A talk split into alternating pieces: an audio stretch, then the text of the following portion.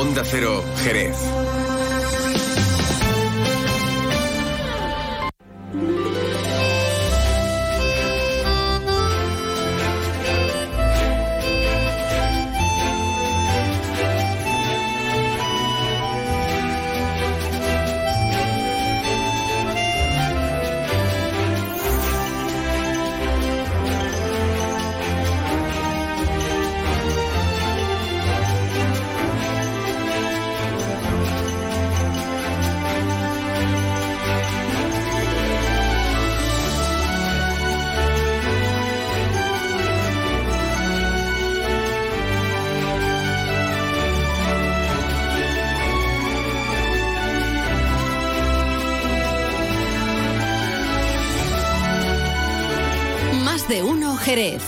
Juan Ignacio López. Onda Cero. Sí, sí, lo han oído bien, no se han equivocado. Aquí el mismo que viste y calza porque Leo no está, Leo se fue, pero volverá. ¿Qué tal? ¿Cómo lo llevan? 9 de octubre, día de San Dionisio, día del patrón, pero no es fiesta, que nadie se llame engaño. Eso solo, eh, a- bueno, tan solo es necesario echar un vistazo alrededor para comprobar que la vida fluye y que hoy es un día lectivo, es un día hábil, un día laboral, más allá de las celebraciones que puedan tener lugar esta tarde. Hasta las 2 menos 10 en edición especial, más de uno Jerez eh, les va a acompañar en una primera parte, como acostumbramos a hacer los lunes, en clave de tertulia. Hoy no es que vayamos a tener monotema, pero bueno, el día propicia o la fecha propicia que hablemos de determinados asuntos, como por ejemplo eh, la historia de la celebración del día de San Dionisio, lo que tradicionalmente se ha hecho en cada día de San Dionisio y lo que se ha incorporado en esta ocasión, en este año. Hoy son los premios Ciudad de Jerez o se entregan los premios Ciudad de Jerez, que eso también ha, ha levantado, bueno, pues eh, sus diferentes pareceres. En la segunda parte de nuestro programa nos vamos a dedicar a ahondar precisamente en la historia de San Dionisio, del patrón de Jerez, los rasgos históricos que interesa destacar y que puede que usted o tú no conozcas siendo de Jerez o viviendo de en Jerez o sintiendo Jerez como lo sientes. Bueno, pues con nosotros estará, y es un gusto de verdad tener al historiador Antonio Mariscal Trujillo, escritor que eh, nos, nos, va, nos va a educar. Nos va a dar unas nociones que seguro vamos a agradecer. En la segunda parte de nuestro programa también van a estar con nosotros los vecinos de la barriada de la Asunción. También estarán con nosotros la gente de Adelante Andalucía, eh, que van a llevar este asunto al Parlamento Europeo. ¿Saben ustedes que estamos hablando de las obras de rehabilitación de la Asunción? Pues prácticamente, no sé si decirles desde el mes de junio de este junio o del del año pasado, porque ya esto se remonta tiempo atrás. Bueno, pues vamos a ponernos al día, a ver cómo está este asunto. También hablaremos hoy de dislexia. Esto en nuestro programa, en esta jornada en la que lo primero que vamos a hacer es interesarnos por qué tiempo nos aguarda para esta jornada. Y ahora la información meteorológica con el patrocinio de Alvariza Motor. Muy buenas tardes. En la provincia de Cádiz seguimos pendientes de las altas temperaturas para la época del año con valores de 31 grados de máxima en Arcos de la Frontera y Jerez de la Frontera, 29 en Cádiz y Rota o 24 en Algeciras. En general tendremos un ambiente despejado y de cara a mañana esas temperaturas seguirán siendo altas con cifras de 31 grados de máxima en Arcos de la Frontera y Jerez de la Frontera, 29 en Cádiz y Rota o 24 en Algeciras. El viento será de levante, es una información de la Agencia Estatal de Meteorología. Alvariza Motor te ha ofrecido la información del tiempo. El nuevo Mitsubishi ASX puede ser ese coche que ves aparcado en la puerta de un colegio, o en lo alto de una montaña, o surcando la autopista hacia la puesta de sol. Puede ser personal, todo tuyo, o familiar, o el vehículo oficial de un equipo de fútbol sala. Puede ser híbrido, enchufable. Sí, el nuevo Mitsubishi ASX puede ser lo que tú quieras, pero es un Mitsubishi. Véalo en Alvariza Motor, concesionario oficial Mitsubishi, Avenida Tío Pepe 21, Jerez de la Frontera. Más de uno Jerez. Leonardo Galán. Onda Cero. Bueno, pues no, no es Leonardo Galán, es Juan Ignacio López. No, tampoco, es All Year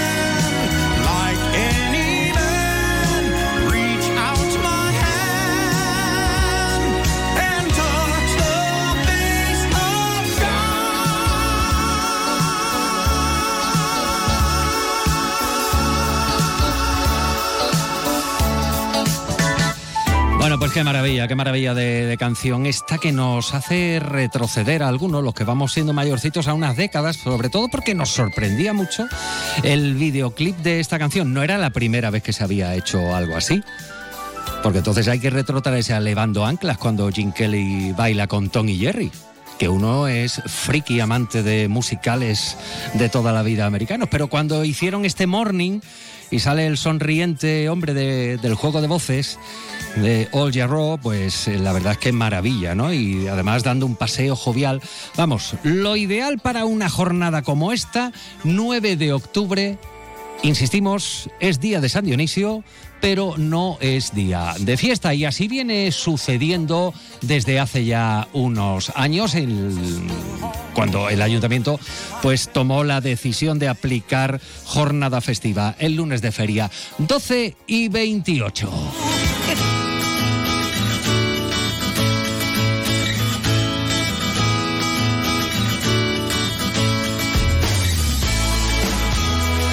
Lo que está claro es que hay quien dice que Jerez no es solo incienso. En fin, no digo nada. Pero este fin de semana para variar, hemos tenido incienso. Bueno, no ha sido un fin de semana cualquiera, sino que se lo digan a la gente de la Hermandad de la Estrella, que se lo digan a los vecinos que viven en el centro y que por lo que sea siempre hay algún sonido de cornetas y tambores y de gentío en la calle. Eso dinamiza, lógicamente, parte de, mm, de la economía. Digo parte porque sobre todo es la, la hostelería, ¿no? Vamos a hablar de diferentes asuntos en nuestra tertulia de esta jornada. Para ello vamos a dar en primer lugar la bienvenida a nuestros contertulios que hoy son Pepe Gil. Buenas tardes, Pepe. Ay, a ver, a ver, a ver, a ver si te conseguimos escuchar. A ver ahora, Pepe. Sí, ¿se me escucha? Perfectamente alto y claro, como de rotundo. No sé si barítono, tenor, contralto, alto es, desde luego. Bartolo Benítez, muy buenas tardes. Buenas tardes, amigo mío. Bajo segundo con un ramalazo de barítono. Así que nada, eh, muchas gracias, como siempre, por la, por la invitación. Y enfundado en guayabera, color salmón clarito, es, un guayabo, que se llama Antonio Conde. Antonio, muy buenas tardes. Hola, buenas tardes. Bueno, oye, el día de San Dionisio, ¿conocéis algún Dionisio o alguna Dionisia a la que queráis felicitar que, y que seguramente estará escuchando porque esto es lo que más escucha? Onda Cero? Yo casualmente sí conozco uno, mm, no es Aropajita, pero es Dionisio. Y la verdad es que es como mi nombre, Bartolomé, pues es de esos nombres que se van perdiendo en los tiempos modernos. Ahora ya le ponen a los niños, a las niñas Jennifer Vanessa de Jesús o Kevin Corne de Jesús. Por lo menos. Entonces ya los Dionisios, Bartolomé, Atanasio, que también conozco uno, por cierto, y lo saludo, que nos oye. Y Restituto. Y Restituto. Es que tendríamos que haber llamado al Sina, porque Alsina es un amante de estas cosas. Efectivamente. ¿Eh? Así que nada. Pero yo quería dejarle hoy hablar a mi amigo Antonio Conde, porque la semana pasada hace dos semanas no lo dejé al pobre mío hablar, así que prometo portarme bien si puedo. Bueno, eh, no hace dos semanas, es que cuando participo con él la tertulia he dicho que lo iba a vetar porque es que no, no deja hablar nunca. Sí es verdad que es muy interesante todas las reflexiones y puntos que ponen sobre la mesa, pero los demás también nos gusta hablar. Y aprovechando de que me, da paso y, el amigo Bartolo y me, y me lo permite, pues me gustaría de de robar cinco minutos a la tertulia y, bueno, comentar una anécdota que vivimos el sábado en el voluntariado, una anécdota que no que, son las que no nos gusta vivir a los voluntarios, que es ver a una persona con 50 años llorando, eh, pidiendo alimentos, ¿no? Un padre de familia que, bueno, que que tiene le surge un problema que es que la empresa cierra, lo deja tirado, se quitan del medio y con documentos burocráticos, que es lo que nos exigen para dar, para ayudar a la familia, pues no se le pueden ayudar pero tiene una necesidad, ¿no? Tiene una necesidad. Y, esta, y, nosotros tenemos muy claro de que aquellas familias que tengan esa necesidad y aunque no podamos cubrirlo con documentos burocráticos, le ayudamos, ¿no? Con, estos dos documentos burocráticos, ¿qué pasa? Que tienen que cumplir una normativa para poder beneficiarse de las... A nosotros nos exigen, me imagino. Eh, efectivamente, nos exigen una serie de documentación, que presentar a la familia una serie de documentación, pero hay temas especiales, como es eh, lo que le ha ocurrido a este hombre este sábado, y es lamentable tener que ver a, a un padre de familia o una madre de familia con 50 años, con 40 años, con 30 años, que no tienen para dar darle de comer a, los hijos. Y eso lo vivimos los voluntarios que estamos a pie de calle. Desde los despachos no se viven. Desde los despachos eh, se, se, vive... Como un número, como un número. Como un número y además desde el fresquito en verano y desde el calorcito en invierno, ¿no? Entonces, eh, este que está aquí ha tenido incluso problemas porque nosotros tenemos inspecciones, las asociaciones tenemos inspecciones de documentación, incluso eh, me llegaron a, a decir que yo podía tener problemas legales por ayudar a familias que no presentan documentación poco menos que me importa un poco. O sea, que yo voy a seguir ayudando a aquellas familias que crea que debo de ayudar. Y no solamente yo, sino los voluntarios que componemos nuestra asociación, ¿no? Mm. Y aprovecho también para decir, recordar a la señora alcaldesa que hace un mes que la Federación de Asociaciones No Gubernamentales le, le solicitaba una reunión para pedir, eh, para bueno, trasladarle este tipo de cuestiones y pedir también a la administración que nos ayude a ayudar, que nos saber si se nos va a seguir ayudando con el transporte, si va a haber algún tipo de involucración más y el día 7, hace un mes que le, mediante registro le, solicitamos una reunión y estamos a la espera. Entendemos de que estamos ocupadas, que hay muchos colectivos, pero que lo tengan en cuenta. ¿no? Mm. Y ya, pues, si quieres, Bartolo, muchas gracias. Sobran, sobran, dos minutos de los cinco que habías pedido muy justamente, además, y yo los voy a aprovechar en coincidir absolutamente contigo. Es una vergüenza que a nivel em, de, lo, de las administraciones públicas no se cumpla con una labor social como esta, que lo tengan que hacer las asociaciones, que le estéis sacando las castañas del fuego eh, a las administraciones públicas, en, a cada una en su, en su ámbito correspondiente de actuación, y que es verdad que la labor que hacéis es encomiable. Y lo uno con lo, uno con lo que tú decías, y termino, el Jerez no es solo incienso, a lo mejor puede ser mirra, pero lo que seguro que no es es oro porque la situación económica de la gente es absolutamente crítica en muchos casos, y si no fuera por estas asociaciones o comedores como el del Salvador o, asociaciones eh, Cáritas, mm, la gente no podría llegar a final de mes. O sea que yo pongo eso sobre la mesa y aplaudo la labor de Antonio y de todos los que como él trabajan en ese sentido. Nuestro saludo y nuestro calorcito en la medida que podamos aportar la radio a toda esa gente que bueno, todavía puede escuchar, permitirse escuchar la radio ¿eh? y, encontrar nuestra compañía, nuestra información. Eh, tengo enfrente a un Pepe Gil Valencia que viene empollado al máximo de la historia de algo que hay quien dice, bueno, pero si es un trapo viejo y otros dicen, caramba, tú sabes la historia que tenía eso que tú llamas o consideras trapo viejo. Estamos hablando del pendón de Jerez, que todavía sigue siendo un misterio, del auténtico. Hoy es 9 de octubre, es el día del patrón de San Dionisio y recordamos cómo eh, hasta hace unos años pues este día era festivo. ¿Os acordáis cuando decía, me voy a pillar puente, esto es el acueducto, porque después viene el puente del Pilar, San Dionisio. Esto se dejó de hacer hace unos años, tuvo aceptación por aquello del, del lunes de feria, pero claro, le quitó al Día del Patrón pues esa, esa parte posible de participación. A día de hoy, ¿cómo veis el tema de San Dionisio? Pepe. Mira, mm, se puede coger desde muchos ángulos. ¿eh? Por ejemplo, tú has señalado uno, el misterio. ¿Dónde está eso que llaman algunos trapo viejo, otros llaman patrimonio? Aunque sea un trapo viejo, muy viejo, de siglos, ¿no? Después está la confusión. ¿Por qué? Porque es una ceremonia de la confusión. Por ejemplo, ese pendón es uno de ellos. Hubo varios. Desaparecieron muchos de ellos también por el camino. También está la el equívoco de nombre. Lo llamamos todavía rabo de gallo cuando no es rabo de gallo. El rabo de gallo, un trozo de lo que quedaba de rabo de gallo, se le cose al que, al que teníamos en, en la catedral hasta el año 1991. Y también es motivo de aventura porque el que conozca un poquito, se introduzca a la historia del pendón, más allá de la simbología que pueda tener, extrapolándola como estamos siempre ahora en la actualidad, cogiendo clichés de ahora y llevándolo al siglo X, ¿no? Pues más de eso es una aventura de la historia que nos puede dar claves, por ejemplo, para como la, para la introducción tan elegante, porque da rabia que ha hecho nuestro amigo Antonio, ¿no? Y secundado por Bartolo.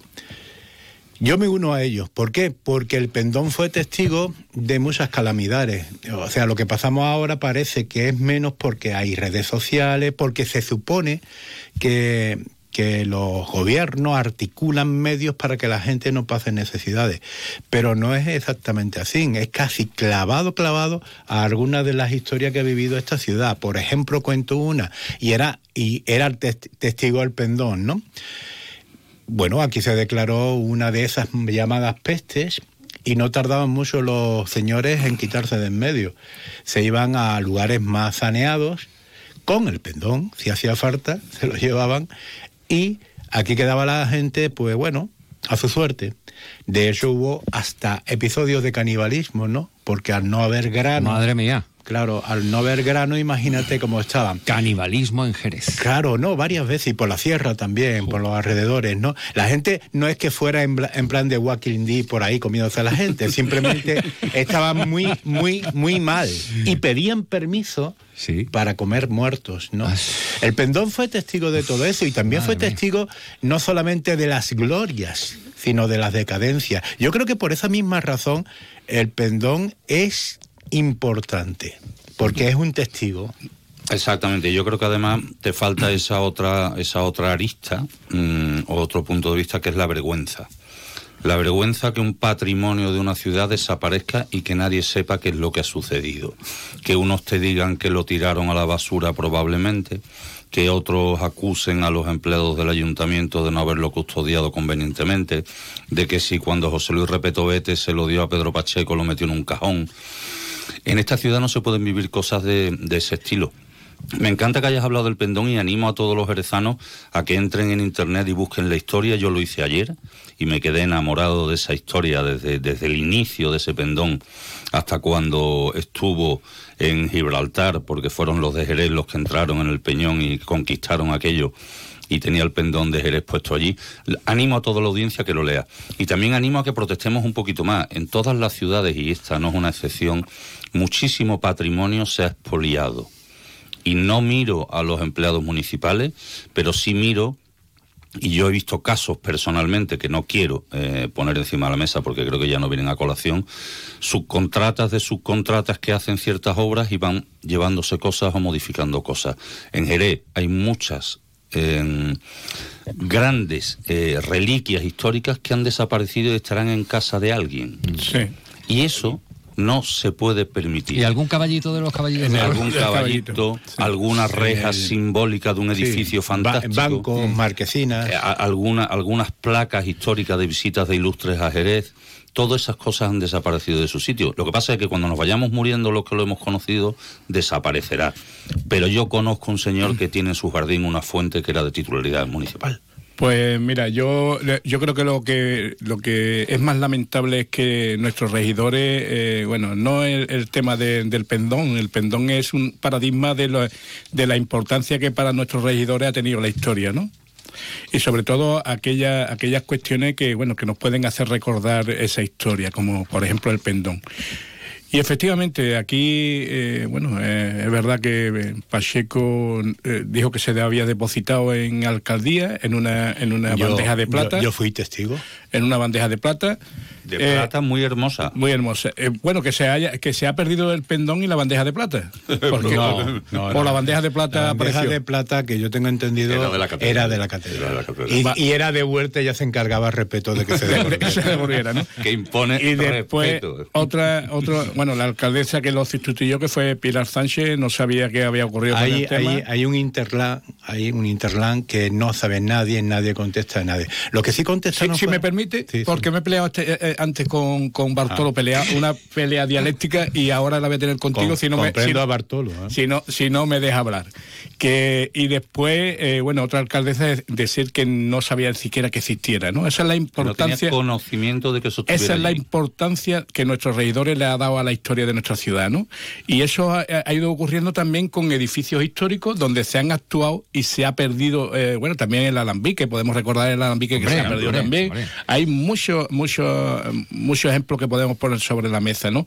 Pero ya digo, sobre todo lo más lamentable es la o la poca importancia que desde, desde nuestros regidores se le han dado a nuestro patrimonio, ¿no?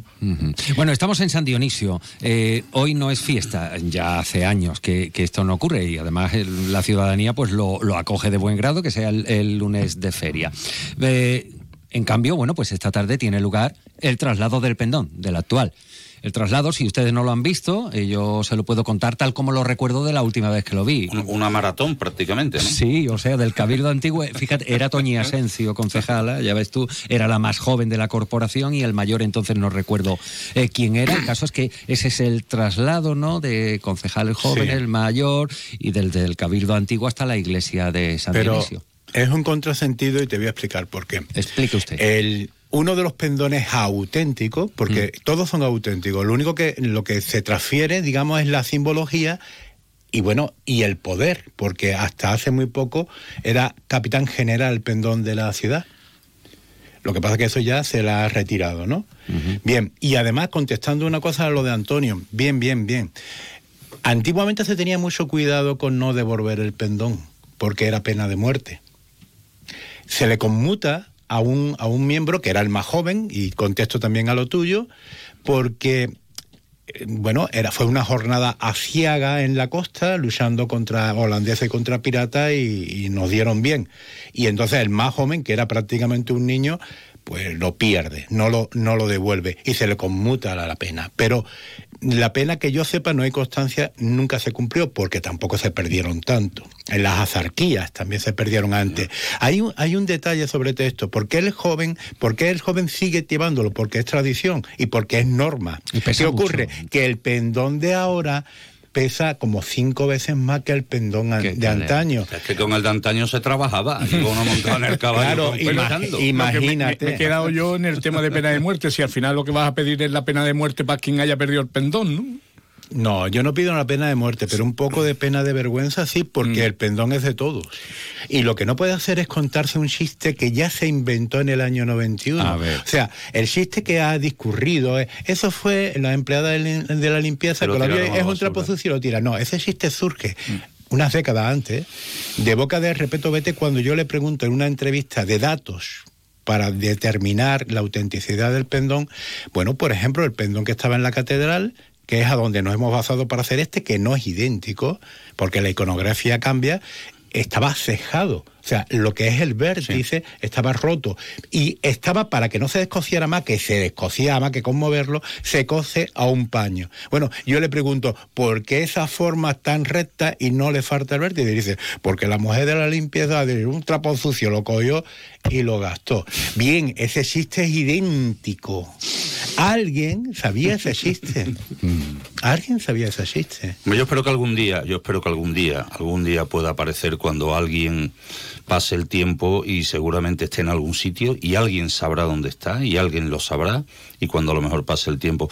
Pero, pero al final, Pepe, yo, yo coincido contigo mm, en que al final no se trata simplemente de algo material, y, eh, sino que se trata de algo eh, histórico, se trata de algo patrimonial por la cultura y todo, todo lo que ha arrastrado desde sus inicios. Mm, y bueno, que no sea festividad hoy San Antón, eh, San Antón, yo, yo con los animales, la, la cabra siempre tira al monte. Em, que no sea, que no sea festivo San Dionisio, a mí me hubiera gustado que lo fuera, pero también te digo eh, Juan Ignacio, que yo no creo que sea uno de los, de los principales problemas que tienen los jerezanos. No, bueno, de hecho recordamos la, eh, el acto, la ceremonia, poquita gente. El otro día menos todavía en la procesión que tuvo lugar de claro, inicio, que era de, todas Por eso termino, termino muy rápido. Antonio, me callo, palabrita del niño Jesús. que, que, que para mí, particularmente Bartolo Benítez, me hubiera gustado que fuera fiesta pero que tampoco me supone un trauma. Y si mm. la mayor parte de la gente, como dice la noticia, que no sé qué sondeo han hecho, no sé si Puigdemont ha pedido permiso y hemos hecho un sondeo sobre eso, prefiere que sea el lunes de feria, pues nada, pues sin ningún problema, oye, seguimos para adelante. Sí, que bueno, te, iba, a apoyar, eh, Bartolo. Eh, yo creo que, bueno, que como, como acto de la ciudad y como atrayente turístico también, eh, no sería de más impulsar también el Día de San Dionisio para, para generar empleo, ¿no? A través del turismo, ¿no? Yo creo que todos los actos de, de la ciudad están generando, están generando, desgraciadamente, somos una ciudad de de, turismo, de turismo eh, tenemos pocas industrias, entonces tenemos que aprovechar aquello que tenemos, ¿no? Y posiblemente eh, incentivar y fomentar este acto del día de, nuestro patrón sería bueno, ¿no? Y Iba a comentar otro tema, pero se, ha ido, no, un inciso sobre, sobre, el tema, sobre el tema, porque eh, así lo, lo, unimos a la actividad económica que has hecho muy bien. Bien, Creo recordar, estaba yo allí presente, que cuando se, se potencia todas las fiestas de otoño, décadas A, es como si volviéramos, es un déjà vu, volvemos al mismo tiempo. Vamos a ver, se había quitado por decreto la feria. La feria. Y entonces se intenta hacer algo diferente. Pero aquí se, Vamos se metía todo, ¿eh? Claro, durante desde la vendimia hasta los tosantos. Ahí está. Era una fiesta continua y generaba mucho, bastante no. Lo siguiente, la gente estaba en el centro. ¿Eran otros tiempos? Bueno, pues quizá aquellos, aquellas medidas harían falta ahora también. ¿eh? ¿Por qué? Porque creo recordar que había algunas cosas, mm, bueno, un poco equívocas. Por ejemplo, los juegos de toros y caña eran sacadas de contexto, no eran nuestros juegos de toros y caña. Por ejemplo, una, una actividad que se hacían que era... Eh, la carrera de caballo. En la carrera de caballo, eso estaba muy bien porque lo copiamos. Yo lo he visto, eso vimos, vivo. Vimos el informe de las carreras que hay en, en gran parte de Europa y entonces era utilizar una cosa que se hizo en su tiempo. ¿Qué ocurre? Que vuelve a cambiar los gobiernos y algunos mentes bien pensantes dicen que eso es retrógrado. Los mismos los mismos, algunos de ellos, que criticaban de que se ensalzara figuras como San Dionisio del Pendón. Ahora lo reclaman. Cuidado con los conversos. Mm. Boca Negra, toda esta gente eran de la Inquisición conversos, son los que persiguen más. Los peores. Pues eh, sí, sí, te dejo hablar. Yo he dicho que me portaba bien hoy, ¿vale? Sí, pero el que no hoy, no, hoy no se porta bien eh, nuestro, nuestro amigo. No, eh, ahora, fuera broma, sí, he, sido yo, he sido yo el que he dicho de que, bueno, que Jerez no todo, todo incienso que es la introducción que ha hecho eh, Juan Ignacio, ¿no? Y, efectivamente, esto no, es todo incienso. Aquellos de que piensen de que la ciudad solamente va a generar a través de, bueno, de las hermandades y todo este tipo de actos eclesiásticos está equivocado, ¿no? Está equivocado porque esto es, esto es eh, hacer un paquete con todas las bondades de la ciudad y vender el paquete. No tener constantemente pasos en la calle. Yo soy hermano de una hermandad pero para mí ya yo estoy saturado de, de, pasos en la, en la calle. Espérate que llegue enero. Estoy, eh, de verdad, y, y, volver a Jerez Caspozo, eh, con todo mi respeto hacia todo el mundo, pero volver a Jerez Caspozo de actos y actos y actos institucionales y eclesiásticos de la mano, me parece que, que es un error, ¿no?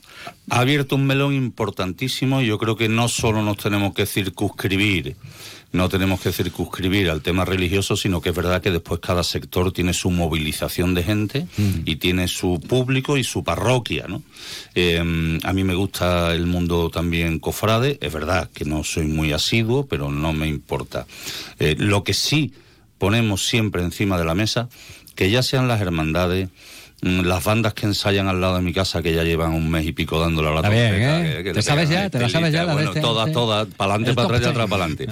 Eh, las motos, eh, la feria... Mm, hay que intentar integrarlo en la convivencia diaria de la ciudad y, hacer como tú has dicho ahora, que no sea el, único motivo de la ciudad, sino que es una de las cosas más que hay. Y yo creo que si somos capaces de conjugar la convivencia con eso, y acuérdate lo que pasa con la feria, con las motos, con la Semana Santa, todo el mundo ganaría un poquito más. Bien. Bueno, vamos a dejar San Dionisio, San Dionisio hoy, San Dionisio ayer, que es cómo se configurará esta fiesta en un futuro. Eh, bueno, pues la moneda al aire y lo iremos viendo, esperamos estar para contarlo también. A ver, Hoy, día de San Dionisio, en los museos de la Atalaya se entregan los premios Ciudad de Jerez. Comenzaron siendo seis categorías, ahora la verdad es que no recuerdo muy exactamente por dónde van, pero hay un premio que es el Premio Especial Ciudad de Jerez. Y este año, eh, ya lo anunciaba la alcaldesa María José García Pelayo, eh, se le concede a la Junta de Andalucía.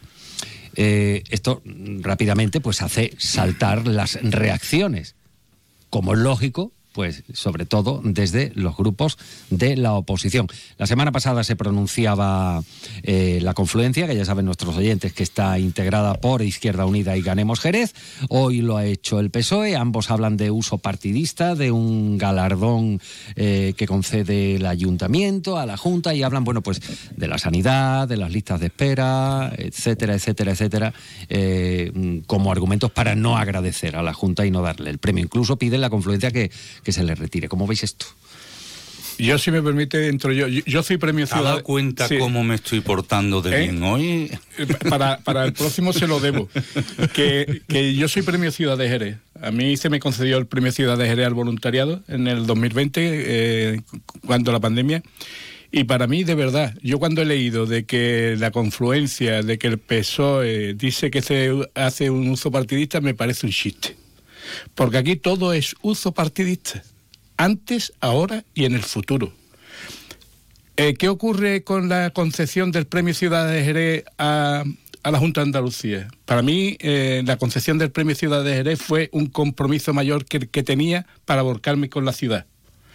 Si darle a la Junta de Andalucía el Premio Ciudad de Jerez eh, conlleva un compromiso mayor con la ciudad, bienvenido sea. O sea, tú vas por delante. Por supuesto. Eh, yo pienso, y, yo no sé si hoy que los actos han confluido, estoy de acuerdo con Antonio en todo, en todo, y nos queda poco tiempo para que ya no estemos más de acuerdo. Eh, pero eh, sí, sí reconozco que puede ser un poco provocador, sí reconozco que también desde la otra parte de la bancada se está utilizando como arma arrojadiza, que les viene estupendamente para tirarse los trastos a la cabeza. Pero el otro día dijimos, he dicho yo en esta tertulia varias ocasiones, que si el ayuntamiento, la diputación y la Junta de Andalucía pertenecen al mismo partido y si con este tipo de detalles, que pueden ser un poco provocadores, no te digo que no, conseguimos que el apoyo en la ciudad sea mayor y hemos visto esos cuatro millones y pico de euros que la diputación de ese remanente que tenía, pues mira, me tragaré lo de la provocación y si que con eso conseguimos que algo se haga, bienvenido, sea, bienvenido sea. Pero sí, es verdad, reconozco que también es un poco provocador. Bueno, es la, lectura que dais vosotros. ¿Tú qué lectura tienes, Pepe, de esto? Yo que nosotros el día 20 damos los premios por Jerez Pierdo la Cabeza. Ah, eso aquello, es por aquello, de San Dionisio, ¿no? Claro, y cierro en San Dionisio, ¿no? ¿Por qué? Porque, bueno, tendrán sus razones para dar los premios. Nosotros damos premios quizás por algunas razones que coinciden, ¿no? Pero sobre todo damos premio a la cultura. Yo los premios mm, por Jerez los respeto, lo respeto y, coincido con Antonio, porque el criterio, bueno, pues cada vez que cambie un, un, gobierno no municipal tendrá su criterio diferente y su política diferente y dará los premios en razón aunque no quiera influido por esa política, que no debería ser, porque a lo mejor lo que deberían dar los premios es como nosotros, que nos reunimos con nuestras múltiples personalidades y amigos y decidimos a quién dar los premios. ¿Cómo lo hacemos? Pues consultamos con gente de cada ángulo de la cultura y ellos nos van a indicar a la persona a quien da. No sé si será la metodología, pero no, no parece, no parece. me parece, de que no. Oye, Juan Ignacio, nos vamos a quedar sin tiempo y yo lo del paro me parece una cosa. Sí, el paro y Riquelme que estaban también en cartera por donde queráis, porque lo dijo Pelayo en, la, en una rueda de prensa. Este año va a ser este mandato legislatura. Me da coraje cuando dice legislatura, mandato, mandato municipal. Este mandato va a ser el mandato de Riquelme. Eh, y bueno, por de momento la fachada se va a evitar que se caiga. De momento. 300.000 euros de eh, presupuesto. el, nuestro amigo común, Paco Benavén, lleva 800.000, perdón. 800.000 euros en esta primera partida. lleva dos años, quizás más, empeñado en un proyecto de rescatar gráficamente la fachada. ¿Eh? De hecho, me ha tocado a mí dibujar gran parte de los motivos que hay en la, en la fachada. El motivo no es con, o sea, de recrearse, va muy enlazado con lo que va. A mí me parece muy bien que este sea el año de Riquelme porque Riquelme es el paradigma de la ciudad. Lo que le ocurre a Riquelme es lo que le está pasando a la ciudad. Lo que le sucedió en su momento cuando empezó a construir en 1542 eh, y además un, un arquitecto portugués precisamente. Y yo creo que es un, un, emblema también de la ciudad. Eh, y bueno, 800.000 euros, evidentemente, con esta partida inicial no se va a poder hacer demasiado, pero sí conservar esa fachada que yo creo que, que es única en la ciudad. Yo creo que es muy importante. Y además, tenemos que tener en cuenta otra cosa. Yo soy de los que opina que probablemente eso, aunque sea cultura, no será tampoco lo que más preocupe a los jerezanos. Pero los fondos que vienen destinados a esto son fondos finalistas y además con un tiempo concreto de ejecución, mm. con lo cual o lo usas para, para esto o lo pierdes. Una vez que nos lo han dado, vamos a usarlo bien.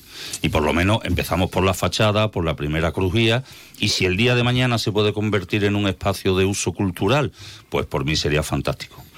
Cerramos el paro que subió en septiembre a fecha 30 de septiembre, 550 y tantas personas más, se acaba el verano, se acaba el tiempo, la estación del turismo, aunque yo no he visto más gente que este fin de semana, sería por las procesiones, historia, pero el centro empieza a aparecerse como el centro de las grandes, grandes, grandes ciudades que hasta en festivos tiene gente, aunque sea... No me lo creo, no, me lo, ahora Antonio ya, ya, no me voy a aportar bien porque queda un poquito tiempo. No, no me lo creo, no me lo creo en absoluto. Mire, te leo un titular de, de enero de 2023, de, de, una de una esto de economía que dice España cierra 2022 con 268.000 parados menos por la trampa de los fijos discontinuos. Ah. Nos vamos directamente también a abrir la trampa de los fijos discontinuos. El gobierno desvela que 443.000 personas están en el paro y sin embargo están escondidas en ese contrato trampa de fijo discontinuo. ¿Qué es lo que sucede con esto? Pues esto sucede como cuando un señor entra a hacer una formación, lo sacan de la lista del paro. Cuando un señor es fijo discontinuo, aunque esté nueve meses parado y cobrando la prestación, automáticamente lo sacan de la lista del paro. Con lo cual yo vuelvo a repetir ese dicho tan famoso de ese estadista un poco soberbio, que era Winston Churchill, pero que era un estadista, que las únicas estadísticas en las que creo son aquellas que yo mismo soy capaz de manipular. Y lo dijo Churchill nada, nada más y nada menos. Y dentro de esas cifras igual estaba el caso de este hombre al que hacía alusión Antonio Conde, que dice que no va a permitir que las pase canutas y, verlo como lo vio el otro día. Antonio, ¿alguna reflexión y finalizamos sobre el paro? Eh, sí, bueno, eh, bueno yo quería decir que... Bueno, Jerez eh, siempre se ha movido desde la, desde la intervención de Rumaza, reconversión que hemos tenido desde de, la, de diferentes OCM europeas la pérdida de viñas, siempre hemos sido eh, o nos hemos quedado para una ciudad, una ciudad de turismo, ¿no? Y sin embargo no se ha hecho ninguna reindustrialización de, la comarca de Jerez y sí eh, se ha hecho tres o cuatro de la Bahía de Cádiz. Eso hace falta que los jerezanos también reflexionemos el por qué nuestra ciudad no ha, no, no ha habido ningún tipo de reindustrialización. Os agradecemos enormemente la emisora Onda Cero, Jerez, el programa, la audiencia. Antonio Conde, muchas gracias por estar hoy con nosotros, por exponer tus criterios, igual que los tuyos, Bartolo Benítez. Y eso que casi no he hablado. Claro, eso casi. ¿Qué, nota, ¿Qué, nota, me pone, por cierto, Antonio? Hoy te has portado bien, Qué bueno, qué bueno. Bueno, pues vamos a escuchar ya mismo las señales horarias de la una de la tarde, aunque sea una rafaguita de esto que es algo del último de la fila, que a mí me pierde, cuando eran el último de la fila. Kimi Portet y Manolo García García Pérez, lejos de las leyes de los hombres. Yo he visto las maravillas de la creación, oh, oh, oh, sin ni tan siquiera abrir los ojos, y tú siempre has estado a mi lado. Es la una de la tarde, mediodía en Canarias.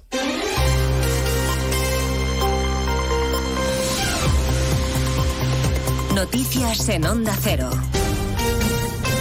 Buenas tardes, les avanzamos a esta hora algunos de los asuntos de los que hablaremos con detalle a partir de las dos en Noticias Mediodía, pendientes de todo lo que está sucediendo en Israel y en la franja de Gaza después de los ataques terroristas sin precedentes de Hamas este fin de semana que han desencadenado la dura respuesta de Israel y que no ayudan desde luego a estabilizar una región convulsa. 48 horas después de esos primeros ataques de Hamas en Jerusalén y en Tel Aviv se escuchan las alarmas antiaéreas. El ejército israelí anuncia una movilización masiva de reservistas, 300.000, y un bloqueo total en la franja de Gaza. La embajadora israelí en España, Rodica Radian Gordon, contaba esta mañana en más de uno que no están en ocupar la franja de Gaza, sino en eliminar del mapa a Hamas y recuperar a los rehenes. Los secuestrados son niños, son bebés, son adolescentes, son ancianos, son mujeres, son hombres, son de todo, son familias enteras.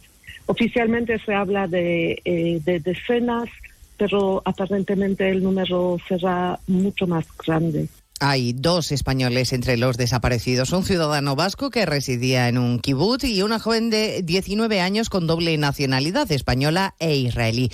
Otros conciudadanos, otros españoles, están tratando de salir de allí. El ministro Álvarez le explicaba esta mañana al SINA eh, que lo mejor eh, para los que se quedan es que no salgan de casa. Las instrucciones que hemos dado es que sigan que ha publicado el Ministerio eh, eh, del Interior israelí se puede encontrar en la página web del Ministerio de Asuntos Exteriores, que indica muy claramente que uno no debe deambular en estos momentos, sino salvo motivos excepcionales, estar en la casa o en el hotel en el que esté.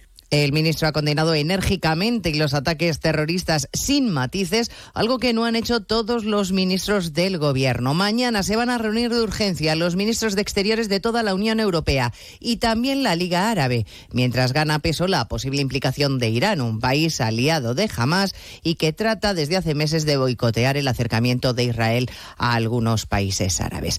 En nuestro país empieza la semana de ronda política de Pedro Sánchez. Esta tarde el candidato se ve con Feijó y el viernes tiene intención de reunirse con EH Bildu, el partido de Otegui, que hoy ha dicho que pedirles a ellos que condenen la violencia es una estrategia para sacarles de la foto de las negociaciones. El presidente de la COE, Antonio Garamendi, en un acto empresarial en el País Vasco, cree que alguien debería perdón por todo el daño que se les ha hecho a los empresarios. Yo creo que es un momento donde tenemos que seguir pidiendo o que alguien se acuerde de pedir perdón.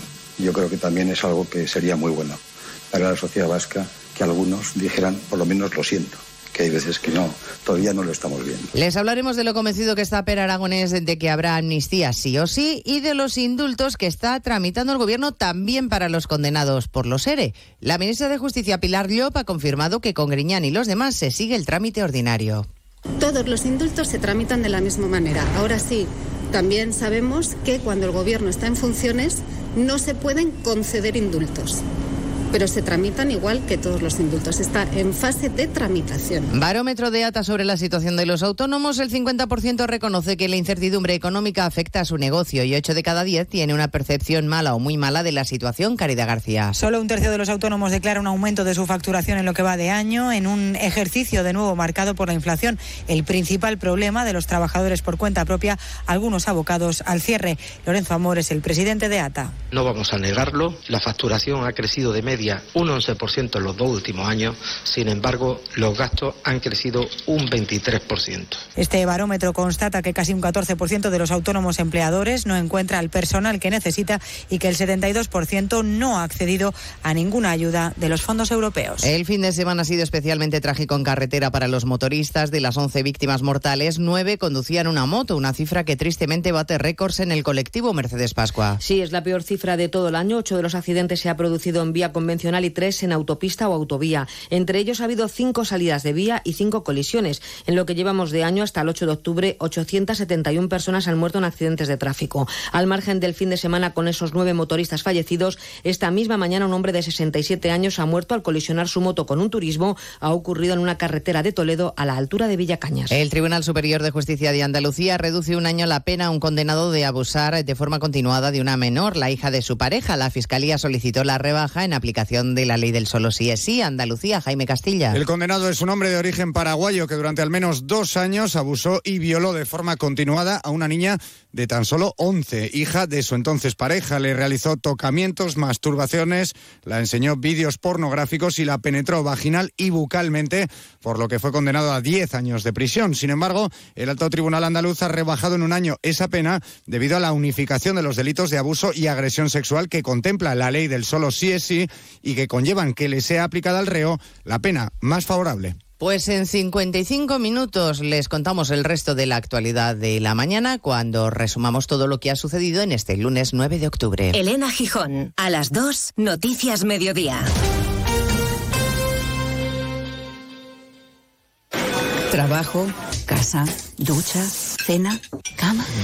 Salir de trabajar con el piloto automático no tiene pérdida, aunque pensándolo bien, sales perdiendo. Te pierdes conversaciones, te pierdes risas, te pierdes lo que sucede a tu alrededor. Salir de trabajar con el piloto automático es el camino fácil. Muchos lo siguen, otros, y cada vez somos más, preferimos seguir la brújula para no perdernos nada. La brújula con Rafa La Torre. Toda la actualidad de lunes a viernes desde las 7 y siempre que quieras en la web y en la app. Onda Cero, tu radio.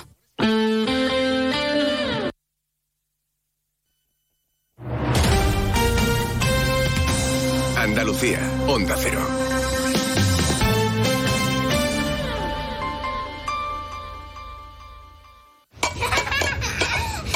Hijos. Futuro. Todo previsto.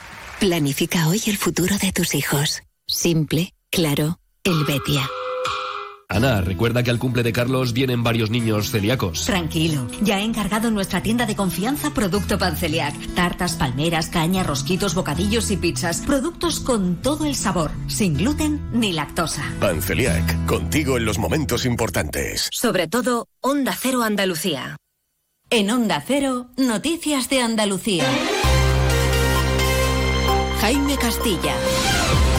Buenas tardes, hacemos a esta hora un repaso de la actualidad de Andalucía de este lunes 9 de octubre y comenzamos en Sevilla, de donde es una de las españolas desaparecidas en el ataque terrorista llevado a cabo por Hamas contra Israel, que deja centenares de civiles asesinados. Se trata de Maya Villalobos Simbani, de tal solo 19 años, quien se encontraba en Israel realizando el servicio militar obligatorio. En tribunales, el Ministerio de Justicia ha comenzado el trámite para analizar las peticiones de indulto parcial de los exaltos cargos socialistas condenados a prisión en la pieza política del caso ERE. Para ello ha solicitado un informe de cada uno de ellos a la Audiencia Provincial de Sevilla. En lo sanitario ha comenzado en Andalucía la vacunación contra el COVID en residencias de mayores y discapacitados y entre la población mayor de 85 años se hace a la vez que la de la gripe y con las vacunas adaptadas a las últimas cepas. También hoy tiene lugar la reunión entre la Junta y el Ministerio de Transición Ecológica sobre Doñana. Precisamente en Huelva las organizaciones agrarias piden a las administraciones que acuerden con Portugal el trasvase de agua desde ese país hasta la provincia andaluza, donde Cero Huelva, Rafael López. Ante la complicada situación que atraviesa el campo, Jaime, las organizaciones agrarias reclaman un acuerdo con Portugal para la cesión de agua desde el embalse del Alqueva, que es el de mayor capacidad de Europa Occidental, que está al 70% y muy próximo a la frontera con España. Seguimos ahora con el repaso de la actualidad del resto de provincias y lo hacemos por Cádiz. En Cádiz, los presidentes de las patronales y cámaras de comercio de Cádiz y Sevilla están celebrando en Jerez un encuentro para reclamar de nuevo al gobierno de la nación que tome medidas en las mejoras de las infraestructuras en la AP4 y en la Nacional 6.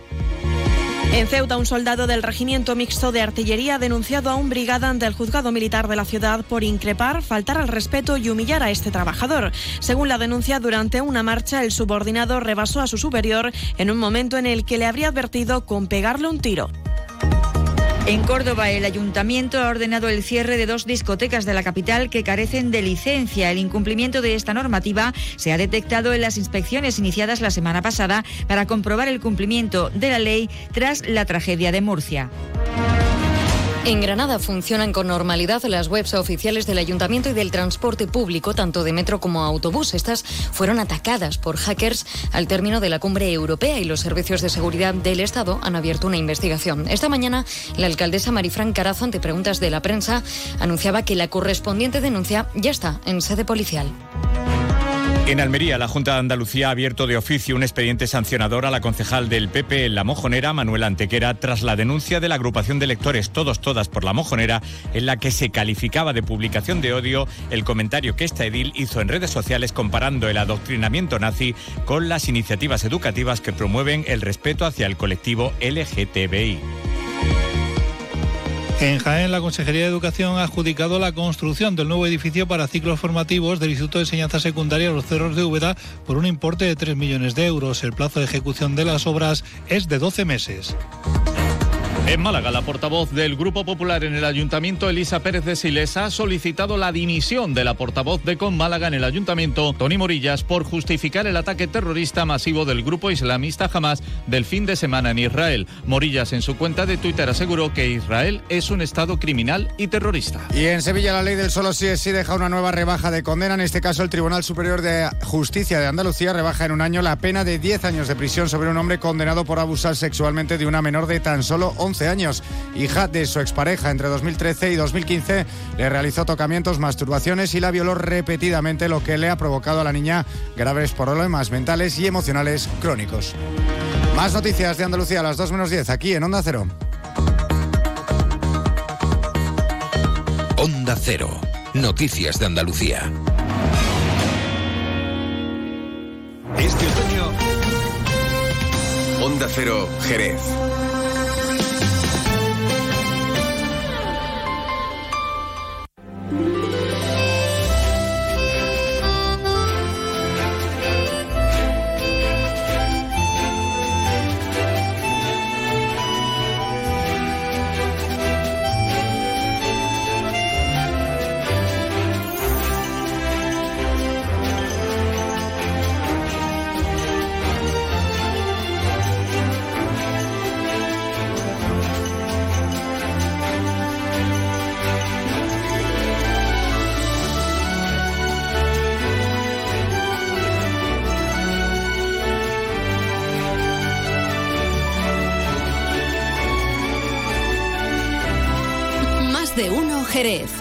Juan Ignacio López. Onda Cero. Muy buenas tardes de nuevo, gracias por seguir ahí, gracias por escucharnos desde el soporte que usted elija, el que prefiera, el que más cómodo le sea, a través del móvil, de la aplicación, del ordenador, de la radio de toda la vida en frecuencia modulada en el 90.3. Gracias por elegirnos. Por cierto, ya lo saben ustedes, pero yo, por si acaso, se lo recuerdo.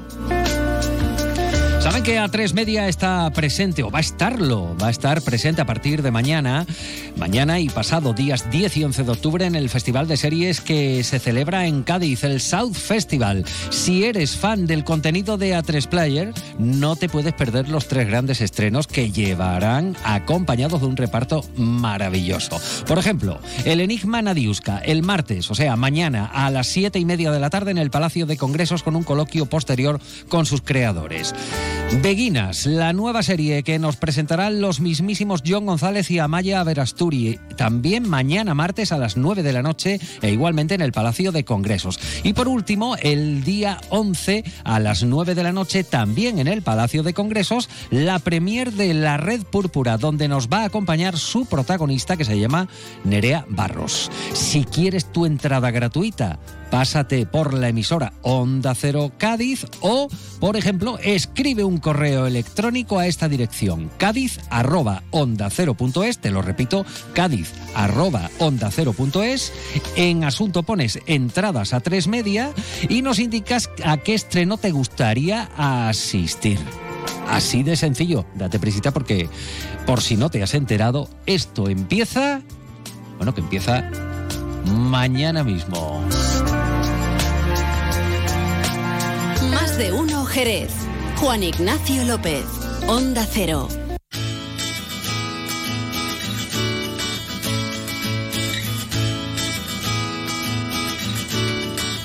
Estamos en la una de la tarde y 14 minutos y enseguida vamos a darle la bienvenida a un señor de Jerez. Es un señor porque es un, un señor, sí señor.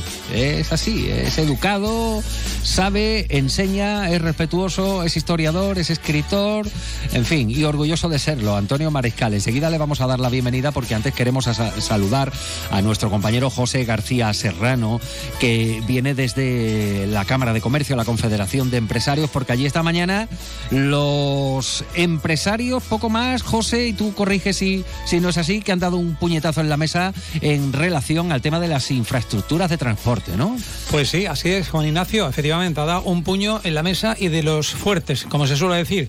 Precisamente, como tú bien has comentado, eh, este encuentro de organizaciones empresariales, no solamente de Sevilla, sino que también de Cádiz, para reclamar mejoras en la infraestructura de transporte entre Sevilla y Cádiz. Sobre este asunto se ha plasmado esta necesidad que ambas provincias tienen en materia de comunicaciones y se ha realizado una alusión al actual estado total de total dejadez en materia de mantenimiento de la autopista AP4. También se ha pedido de forma muy clara y bastante contundente la mejora tanto en esta vía como en el desdoble de la Nacional Cuarta. Precisamente han comparado eh, nuestra eh, región, el sur de España, donde nos encontramos, que no podemos quedarnos en el, balón, en el vagón de cola y que en materia de comunicaciones deja mucho que desear.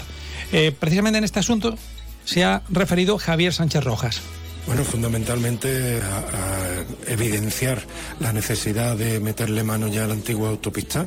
Se está deteriorando a marcha forzada, ha dado un verano eh, de atascos y de eh, un montón de problemas y hace un año prácticamente que nos reunimos en los palacios, se nos prometieron empezar ya con unos proyectos que no sabemos todavía a día de hoy nada de ellos y lo que queremos evitar es que se pierda de la agenda política. Es una situación eh, muy difícil la que nos está poniendo de comunicación entre Sevilla y Cádiz. Hay una alternativa que es también desdoblar la Nacional Cuarta, eh, que quedan 57 kilómetros desde el aeropuerto de Jerez hasta los Palacios Villafranca, que permitiría menos camiones por la eh, antigua autopista. Y desde luego el tercer carril en ambas direcciones que eh, habría que empezar por donde ahora mismo ya hay atascos, como es la el final a la salida de Sevilla, pero eh, mm, evidentemente haciéndolo de origen a destino. Esa básicamente, después han salido temas de comunicaciones ferroviarias, etcétera, en la reunión, como, como es lógico, porque también ahí estamos muy, muy mal tratados. Pues eh, así se ha pronunciado de esta forma eh, tan contundente Javier Sánchez Rojas y han indicado tanto empresarios de Cádiz como de Sevilla que no van a quedar en este primer encuentro, sino que van a seguir insistiendo para que el gobierno central atienda estas reivindicaciones que son históricas, Juan Ignacio. Bueno, pues ya tienen que estar, ya tienen que estar encendidos los empresarios para unirse y desde Andalucía Occidental darle- dar el golpe en la mesa exigiendo mejoras en, en infraestructuras de comunicación. José, gracias, por, servirnos esta información. Nosotros enseguida vamos a, vamos a estar eh, hablando de historia, de historia de Jerez y de historia sobre todo del día en el que vivimos. Recuérdenlo, es 9 de octubre, es día de San Dionisio. Más de uno Jerez. Juan Ignacio López. Onda Cero. El otro día me preguntaron qué consejo le darías al Joaquín Prat del futuro. Pues le diría que siga eligiendo Suzuki S-Cross. Nuevo Suzuki S-Cross con tecnología híbrida, versiones 4x4 y etiqueta eco. Descubre más en suzuki.es y déjate sorprender por su precio imbatible. Y ahora tu S-Cross 100% conectado con Suzuki Connect. Suzuki S-Cross. Cross the line. Véalo en Alvariza Motor, concesionario oficial Suzuki. Avenida Tío Pepe 21, Jerez. Tu nuevo club, Enjoy Jerez, ya está abierto. Ven a disfrutar de mil metros cuadrados de fitness interior y exterior, actividades dirigidas para todos, piscina de verano, zona hidrotermal climatizada con piscinas, spa y sauna, programa infantil, ludoteca, pistas de pádel, entrenamientos, valoración corporal y todo incluido y sin permanencia desde solo 34 euros con 99 al mes más matrícula gratis. Apúntate ahora en www.enjoy.es barra Jerez. Últimas plazas. TEX, tus clases de inglés más divertidas. TEX, aprende de la manera más práctica desde los tres años y con profesores titulados nativos y bilingües. TEX, tu academia de inglés. TEX.es. T-E-C-S.es. Más de 25 años enseñando en inglés. TEX. Más de uno Jerez. Juan Ignacio López. Onda Cero.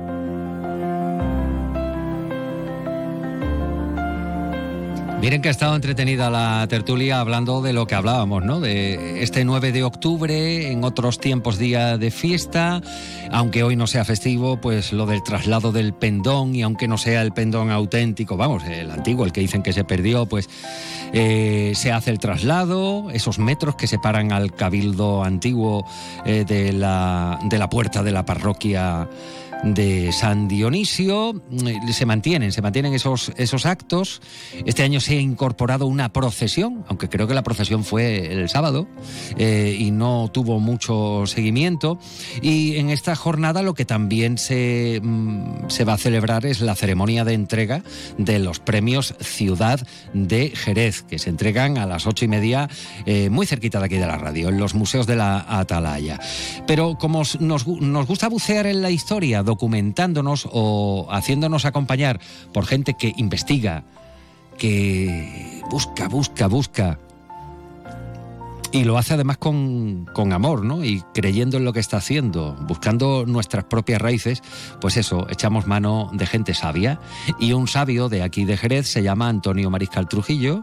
Él es humilde, él ahora dirá que no, que es tan solo un mero mm, enamorado de estas cosas. Antonio, muy buenas tardes. Hola, buenas tardes. ¿Cómo estás? Bien, bien. Bueno, día de San Dionisio eh, sin ser fiesta. Aunque hace algunos años eh, se te hace raro, Antonio, que, que, no sea fiesta una jornada como esta. Bueno, o... nunca fue festivo, o sea, no laborable, Ajá. la festividad de San Dionisio. Ah. De forma tradicional, sí que hacían eh, fiesta los funcionarios municipales, uh -huh. que el día de San Dionisio no trabajaban, pero lo demás era un día normal y corriente, hasta hace ya unos cuantos años que en tiempo de la alcaldía de Pedro Pacheco, pues se instauró como una de las fiestas locales de la ciudad. Uh -huh. Hasta hace tres años que se cambió por el lunes de feria. Yo sé que lo contamos aquí, que muchos de nuestros oyentes lo sabrán, pero yo tengo que hacer la pregunta. ¿Por qué el 9 de octubre? ¿Por qué el día de San Dionisio? ¿Por qué el patrón de Jerez? Bueno, el 9 de octubre, eh, tradicionalmente de 1264, pero después de las investigaciones de mi buen amigo historiador Miguel Ángel Borrego, que él escarbó en las fuentes islámicas, no solo en, la, en las fuentes cristianas, eh, esto parece que fue dos años más tarde, en, mil, en 1266, 1200, sí, dos, años, dos años más tarde, efectivamente. En, eh, no recuerdo si son dos o tres años, pero, pero en fin, da igual. Fue un 9 de octubre el día en que Jerez, mmm, digamos como si fuera el quicio de una esquina, cambió de un día para otro de una cultura orientalizante, de una religión islámica, de una lengua árabe y de una cultura eh, también árabe, pasó a ser eh, de una cultura occidental, de una lengua romance y de una religión cristiana.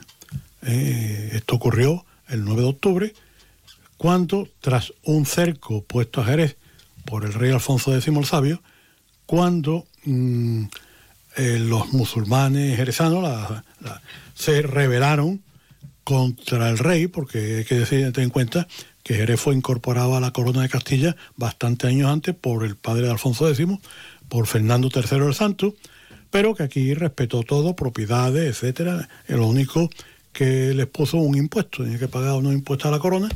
Y bueno, pasamos el tiempo y esto parece ser que motivado por el reino nazarí de Granada, pues hubo una revuelta mudéjar, que ya también la hubo en otras ciudades, y aquí mm, entraron por un pasadizo a través al Alcázar y dieron muerte a la guarnición militar cristiana que había, que eran unos 90 soldados.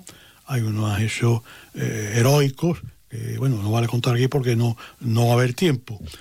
Pero mm, Jerez eh, se desligó completamente de- del reino de Sevilla.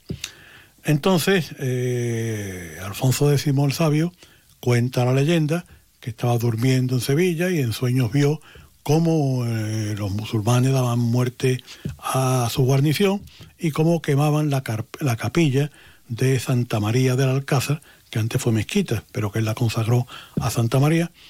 Y entonces, por poco tiempo, puso eh, con sus tropas, puso cerco a Jerez, un cerco que duró casi todo un verano, hasta que al final la, eh, la población musulmana se rindió.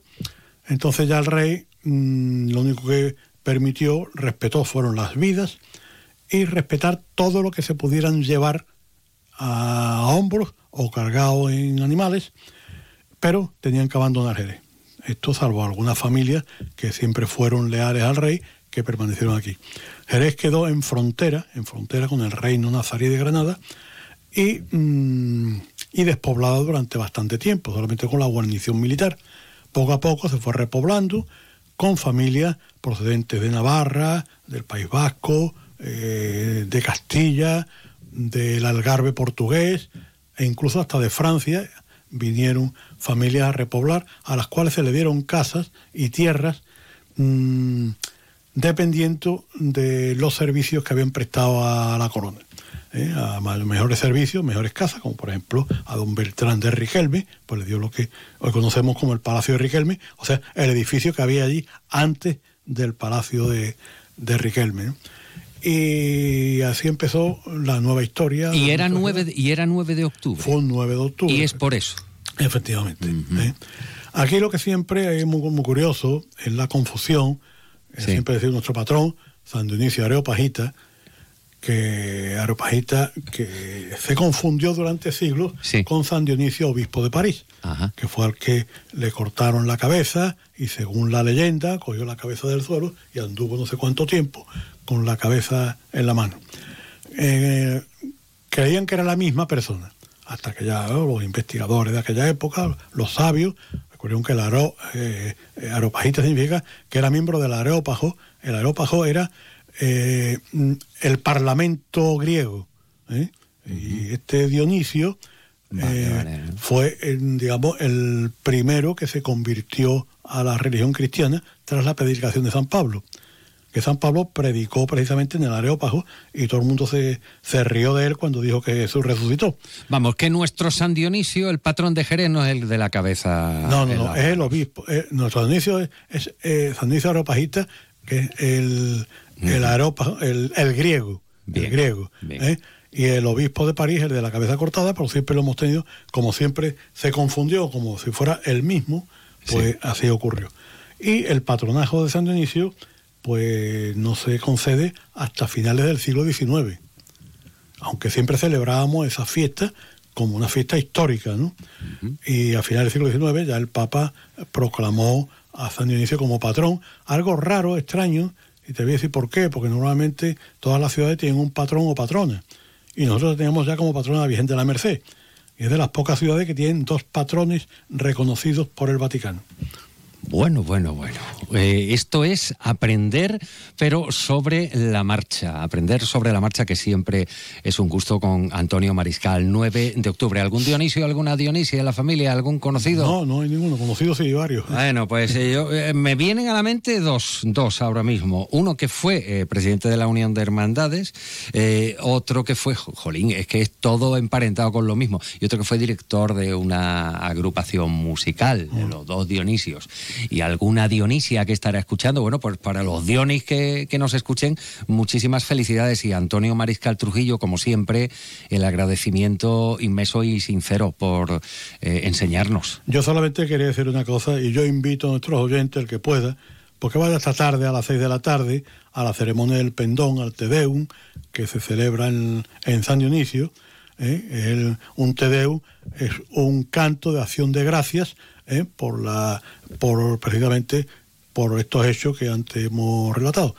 Y bueno, pues simplemente es un, es un acto de afirmación jerezana. ¿eh? afirmación patriótica jerezana. La significación que tiene es trasladar el pendón de un sitio al otro. Sí, sí, pero lo que pasa es que esto antes era mucho más solemne, porque el pendón se guardaba en la catedral y el pendón iba a la solamente salía en tiempo de guerra, cuando las tropas, o bien el día de San Dionisio, cuando el ayuntamiento iba a la, a la colegial entonces y pedía el pendón para esta ceremonia. Entonces el, el deán de la colegial, el abad de la colegial, lo cedía previo juramento a que sería devuelto nuevamente a la colegial una vez terminada la ceremonia y se le entregaba al concejal más joven, de la, ¿eh? El pendón tiene, tiene eh, los honores de capitán general con mando en plaza el antiguo y el nuevo, al nuevo el rey le trasladó esos mismos honores. Quiere decir que el pendón que tenemos ahora sigue siendo un pendón auténtico, aunque el otro se haya perdido, pero este tiene los mismos honores que tenía el rabo de gallo que así popularmente se le llamaba. Esto se llama poner los puntos sobre las IES documentadamente, Antonio Mariscal. Gracias, feliz día. Igualmente, gracias. Más de uno, Jerez. Juan Ignacio López, Onda Cero. Descubre el otoño en las Dunas Shopping. Todas nuestras firmas se visten de colores y tendencias y te invitan a inspirarte en nuevas rutinas y divertirte en familia. Ya estamos listos para una temporada llena de colores y las mejores propuestas. Las Dunas Shopping da la bienvenida al otoño. Síguenos en nuestras redes sociales para estar al día de las aperturas de las nuevas firmas, de los eventos y sorteos. Makasi, muebles y decoración artesanal internacional. Transporta a Indonesia, India. Ven a nuestra galería en Avenida Tío Pepe 3941 en Jerez y conoce sus piezas únicas y recién llegadas de la isla de Bali. Síguenos en Instagram en Makasi Gallery y conócenos más. Makasi, un mundo a tu alcance. Y durante el mes de octubre ven a nuestro outlet en decoración, iluminación y textil. Esta temporada protege tus ojos de todas las pantallas con Federópticos. Ahora llévate un filtro para dispositivos digitales en tus gafas graduadas por solo 30 euros más. Para disfrutar de una visión más cómoda frente al ordenador o el móvil, ven a Federópticos. Cuidamos de tu salud visual. Federópticos Ruiz 10, Avenida México 11, esquina Plaza del Caballo, Jerez de la Frontera. Más de uno Jerez. Juan Ignacio López, Onda Cero.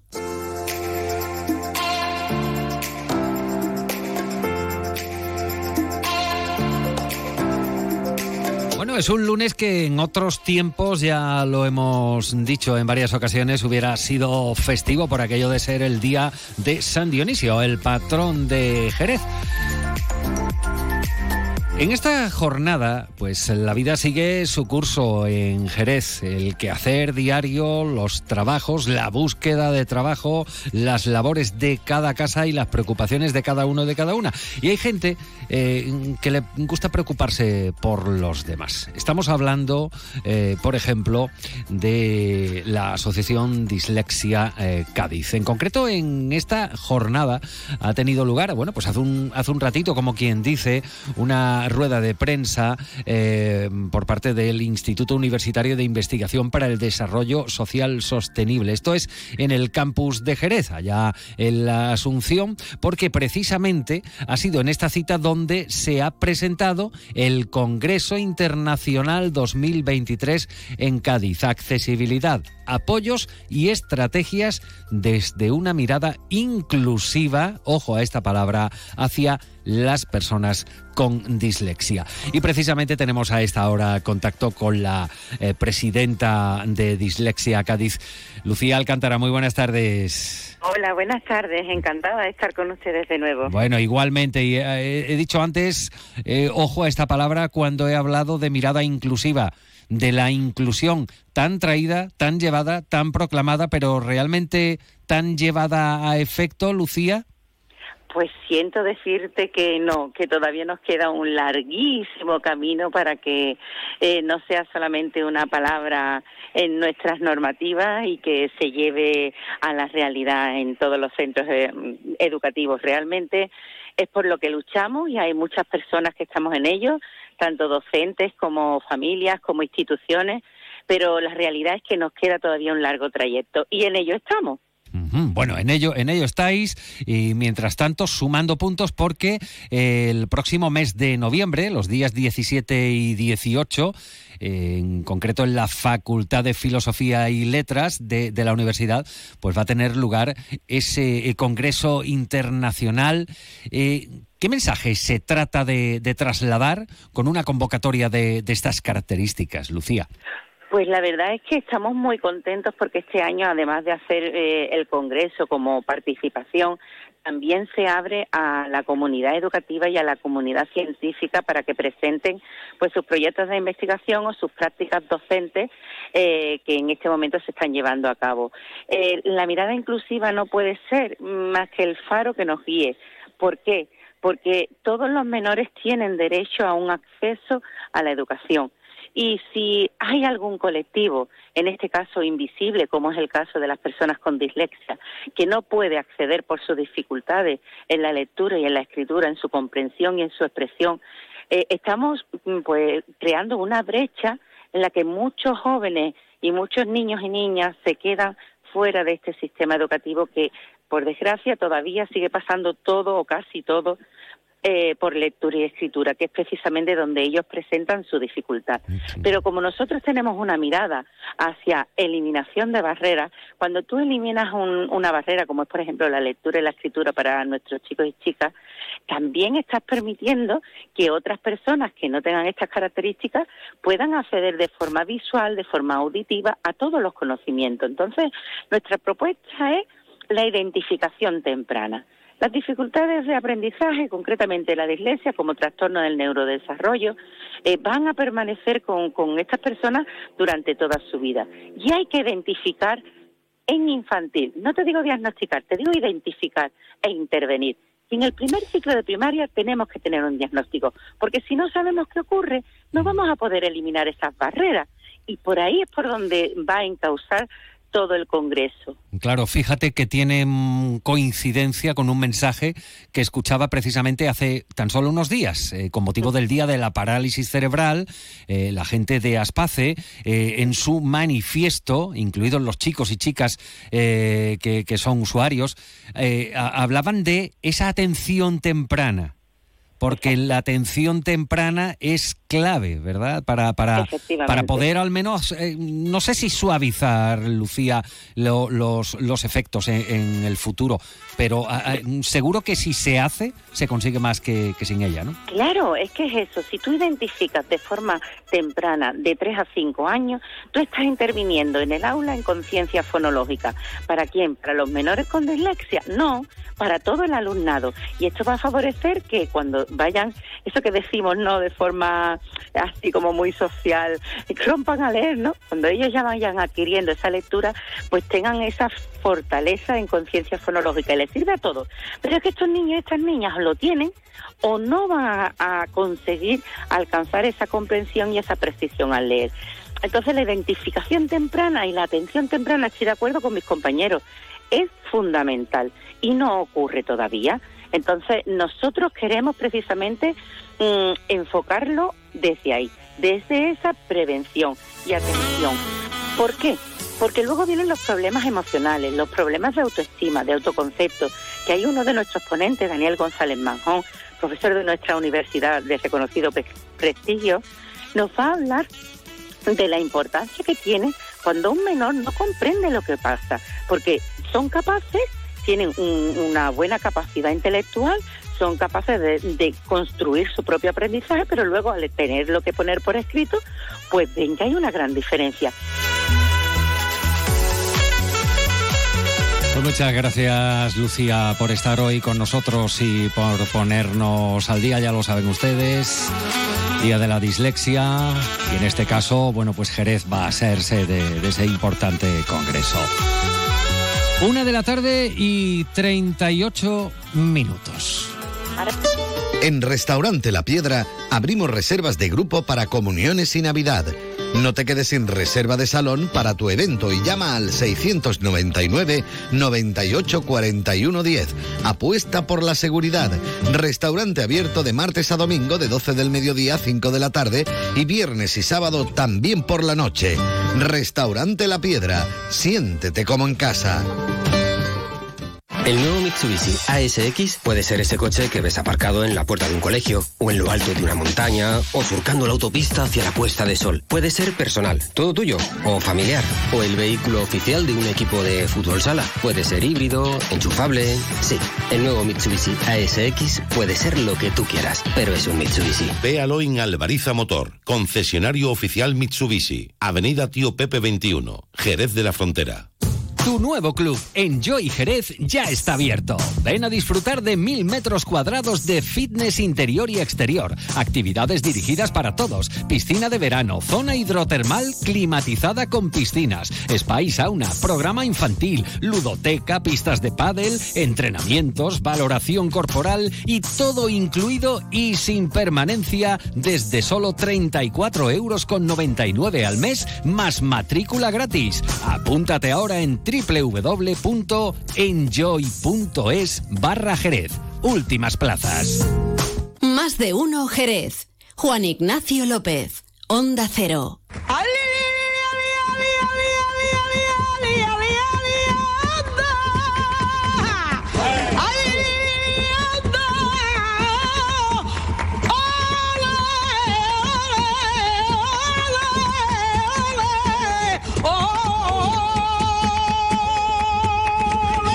Esto no se podía pisar. Y ahora que vengan y lo mejoren. Francisca Méndez Garrido. Paca, la paquera de Jerez. Bueno, fíjense ustedes que si nos vamos a una de las barriadas más populares, queridas, carismáticas y con arte de, Jerez, nos vamos a la barriada de la Asunción, nos vamos a encontrar nombres con calles de vírgenes, con Nuestra Señora de la Amargura, con Nuestra Señora de los Dolores, de la Estrella, pero es que también, por supuesto, hay nombres con grandes artistas del flamenco. Y no es casual que hayamos elegido poner a la paquera, porque una de las personas a las que vamos a saludar ahora aquí, en Más de Uno Jerez, vive en la calle Paquera de Jerez. Pero antes vamos a saludar a Elena Zurita de Adelante Andalucía, aquí en Jerez. Elena, muy buenas tardes. Buenas tardes. Eh, ¿Qué, qué poderío? Esto de poner aquí a la paquera. Eh, Esto empezado. Quita las penas de sentido. Bueno, oye, Elena, desde Adelante Andalucía, eh, os habéis dispuesto a darle voz a los vecinos de la barriada de la Asunción. Que esto empieza ya a parecerse no sé, que me perdonen, ¿eh? que aquí no hay ánimos de atacar a nadie, pero parece un culebrón porque estamos contando episodio a episodio eh, la rehabilitación de la barriada de la Asunción, que yo ya de verdad es que con esto empiezo a perderme. ¿Vosotros habéis escuchado a los vecinos y vais a hacer que la voz de los vecinos se escuche de alguna manera en el Parlamento Europeo? Elena, cuéntanos. Correcto. Nosotros también, vamos, entendemos su postura porque nos cuesta seguir también el hilo de lo que está haciendo la pesadilla de los vecinos y vecinas de, de la Asunción con todo lo que están sufriendo con esta subvención, maldita la hora que se, que se les dio la, la subvención. Y bueno, nosotras desde nuestra humilde posición somos un partido pequeño, pero vamos a aportar todos nuestros recursos para ayudar a, las vecinas y los vecinos, que para eso estamos. Y el siguiente paso que vamos a dar es llevarlo a través de nuestro compañero Miguel Urbán al Parlamento Europeo, que vamos a hacerlo en los próximos días y lo que queremos es empezar a tener respuestas y, y, compromisos por parte de las administraciones sobre qué vamos a hacer para ayudar realmente a estas vecinas y vecinos y no darles más bengalas de humo y que se quede esto al final en, en falsas promesas o incluso a veces amenazas de no sigáis manifestando que si no nos terminamos las obras y vais a tener que devolver dinero. Claro, lo que ocurre, eh, Elena, es que aquí todo el mundo no sé si llega o, o, anuncia cuando ve, todo el mundo llega con buena cara y con buenas intenciones hacia los vecinos, ¿no? Porque ¿quién va a llegar a estos vecinos a decirle no, le va, no le vamos a ayudar a ustedes en nada? Todos, y desde todos los grupos políticos. ¿Y a quién cree uno? ¿De quién se cree? Si después resulta que las cosas a lo mejor no se desarrollan como, como, como ellos quisieran, ¿no? Totalmente de acuerdo. Nos hemos encontrado con toda la razón eh, la desconfianza, en cierta manera, de, del grupo de vecinos porque se les ha hecho muchas promesas que luego han quedado incumplidas. Yo entiendo la reticencia de contar con la política, porque la política en muchas ocasiones te produce mucho desasosiego porque esperas respuestas que no que no tienes. Lo que no se puede hacer es venir o contactar con ellos, hacerle promesas, hacerte una foto y luego olvidarlo. O sea, lo que hay que, lo que nuestra intención es, le hemos dicho claramente que va a ser un camino muy duro, largo y que vamos a tener varios momentos o episodios que vamos a tener que vivir, pero que la lucha al final es que se arregle la, el problema. Incluso los hemos invitado a que si otros partidos políticos quieren también colaborar, uh -huh. que no rechacen ninguna ayuda, toda es buena pero siempre con compromiso y, y, siendo sincero desde el principio con, con, estos vecinos que lo que menos se merecen ahora son más engaños. Eh, bueno, no sé si estará de acuerdo con esto. Verónica es una vecina de la Asunción. Ella vive en la calle eh, Paquera de Jerez. Verónica, buenas tardes. Hola, buenas tardes. A ver, Hola, Elena. Hola. A día de hoy, ¿cómo describes la situación de, de los vecinos afectados en la barriada de la Asunción por la, no sé, peculiaridad, digámoslo así, de, de, esta rehabilitación integral que se está llevando a cabo? Pues si te digo la verdad, no tengo ningún adjetivo para describirlo, porque ya esto es tal caos, tal desasosiego por parte de todo, tantas mentiras, tantos engaños, que no sé ya cómo describirte esto de verdad. Mm. Estamos indignados, estamos, hay personas con depresión, con ansiedad, y bueno, y parece que a todo el que manda, a todo el que tiene la sartén por el mango, pues les, les da igual, es que les da igual. Oye, eh, Verónica, a día de hoy, vamos a recordar sí. la cifra, los bloques, el número de bloques implicados, eh, lo que queda por hacer. ¿Tú cómo lo resumirías? Mira, al principio la obra comenzó con 93 bloques, ¿vale? Uh -huh. De esos 93 bloques, ahora mismo, pues habrá un 80% que está terminado, entre comillas. Pues te digo entre comillas porque, bueno, el que no tiene una humedad tiene la antena rota, el que no tiene la antena rota le falta una puerta y el que no, pues le falta el telefonillo. Y luego el resto, eh, te voy a decir como dice un compañero nuestro, aquí hay de tres, hay tres divisiones, los que están terminados, los que están a medio terminar y los que aún no se les ha tocado cuando... O sea, hay, hay todavía bloques sí, en los que no se ha, como diríamos en el, en el, lenguaje ordinario, que no se le ha metido mano todavía. No eh? se le ha metido mano. Oh. Han picado la fachada, son unos bloques que tienen unos patios y bueno, eso lo sabían los arquitectos y los peritos cuando la obra, antes de que empezara, y ahora dicen que es que no saben cómo van a hacer esos bloques por debido a esos patios esos patios llevan ahí 50 años. Quiero decir con esto que cuando ellos hicieron el proyecto sabían que esos patios existían. Uh -huh. Deberían de haber visto la problemática que podían encontrarse y haber buscado una solución antes de empezar. De hecho, estos bloques tienen todavía dinero de la primera parte de la subvención. Tienen dinero en sus cuentas. Y bueno, y ahí están. Y mañana ponemos los andamios porque tienen que poner unos andamios colgantes, ¿vale? Eh, mañana los ponemos, mañana, mañana, y mañana llevan dos meses diciendo mañana.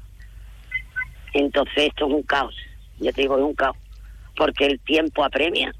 Estamos viendo que el 31 de diciembre está ya ahí, que vamos a tener que devolver el dinero, nos vamos a ver sin dinero y con las viviendas hechas por Bueno, pues ojalá que no sea así, Verónica. Pues gracias también por la disposición para hablar en directo eh, con la radio, igual, eh, igual que, que, a ti, eh, desde adelante Andalucía en Jerez, estar con nosotros, Elena Zurita. Buenas tardes a ambas. Nosotros casi, casi, casi ya cogiendo los atuendos y poniéndonos en marcha.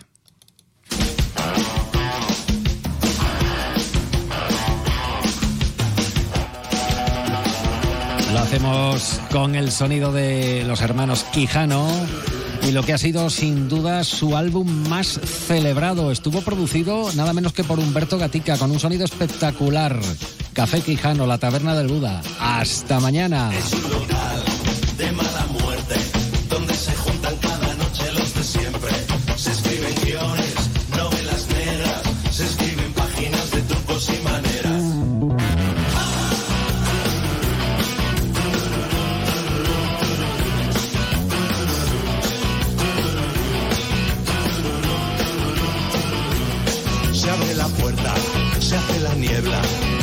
los humos y perfumes alguien entra. Unos se miran, otros preguntan. ¿Quién es el tipo que parece el mismo Buda? ¿Quién es el tipo que parece el mismo Buda? En una esquina, un presidiario. Justo en la barra, enfrente hay un notario. Un separado con una viuda. Hace pareja con la amiga de la viuda.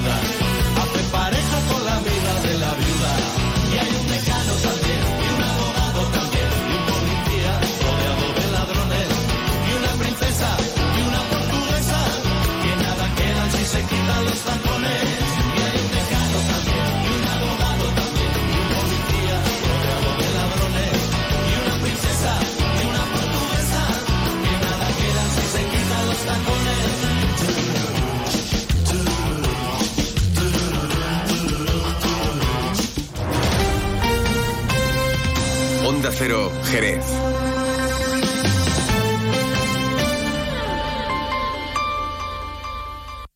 Onda Cero Andalucía, sobre todo. En Onda Cero, Noticias de Andalucía.